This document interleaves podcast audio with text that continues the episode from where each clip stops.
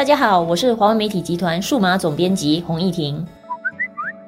大家好，我是华为媒体集团的学生报主编陈能端。早报里面呢，就看到这个有关的调查，调查就显示，在一千六百多名大学毕业的新加坡籍员工当中呢，就有约七十人面对这个未充分就业的这个问题。然后他们虽然呢是从事这个全职的工作，但是月入呢却不到两千元。所谓的未充分呃就业概念是什么呢？我们英语我们称之为 underemployment，就是可能你拥有这个高学历，应该就是说你是高技能的，但是你你做的工作可能低技能的工作，或者就是你的薪水啊，跟你的学历其实可能不太符合了，underpaid。然后在这个未充分就业的这个群体当中呢，他们就以女性居多，占了百分之六十三。然后他们的中位数年龄为三十五岁，虽然他们平均有十至十五年的工作经验呢，而且他们大多数是来自这个医疗保健还有社区服务的领域。为什么会有这么多的女性？可能是因为这些女性她们可能是到了，比如说她们有家庭了，有孩子，所以可能她们要工作上面有比较亲家庭的一些选择，所以她们不可以选择一些那个行业跟她们本科修读的那么有关联的一个工作。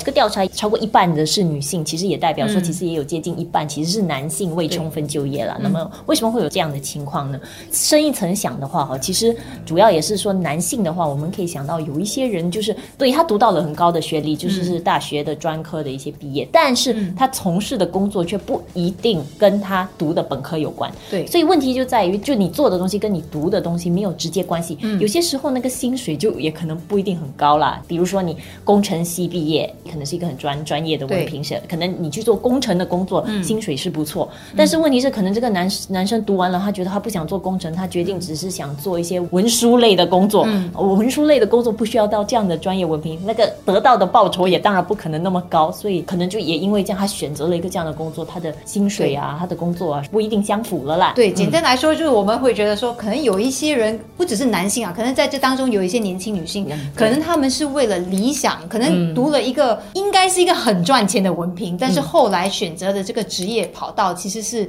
那个行业可能。那个报酬本来就没有那么高的，其实行业也分等级啦，就是就我们讲说，虽然呃中位数哈，一般都是三千多啦，大学生的起薪，但是中位数三千多，就代表说其实还有百分之五十的其实是少过三千多的，所以那当中的很多行业就是可能也就不过两千多元，它也不是一个说很高的一个收入啦。当然，从很现实的这个角度来看的话，呃，在新加坡，我们也对大学比较偏向于公立型的大学，对，可能他们对私立的大学，他们呃的认知或者是他们的认可度也没有这么高，所以就业者他手握什么文凭，其实也挺重要的。所以虽然他们都统称大学生，对，但是当然他们从什么学校毕业，可能在雇主的眼里还是有不同。所以即即便是可能是一个私立大学的大学生，可能在雇主眼里觉得。他他的薪酬不一定跟一个公立大学毕业生是同等的，对，所以他们可能会处于劣势啊。刚才我们有讲到，有一些当然是自愿型的，我觉得自愿型的可能他们大概自己衡量过，他们觉得可以接受还好，但是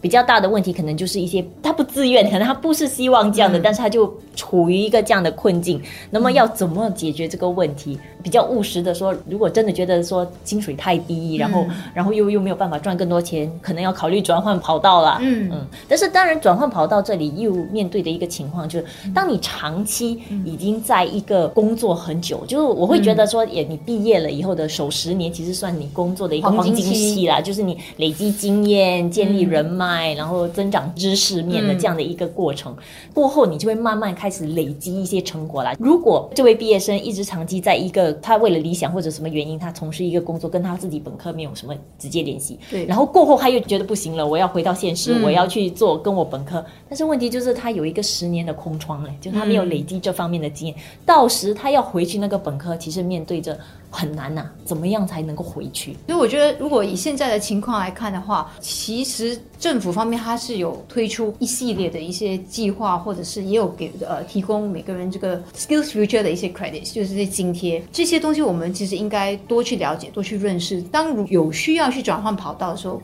如果需要提升自己的技能，或者是学习新的一些。知识可能就需要参与这样的计划。归根结底就在于说，当你最初选择读什么大学，甚至到后来你的就业，可能都要很审慎的想清楚。如果你没有办法在那么年轻的时候想清楚的话，那你可能就要有心理准备，说你在你的黄金期的时候，你你得做出取舍。嗯，啊甚至就是一些牺牲了。这十年，你说你要为了理想，你愿意做不同的尝试，但是可能你要有这个心理准备。十年后，如果你还是没能成功，或者是需要做一种转变的时候，那应该会比较艰难的。但是就是那样有心理准备，说，哎，这个是我要为自己的决定负责的哦。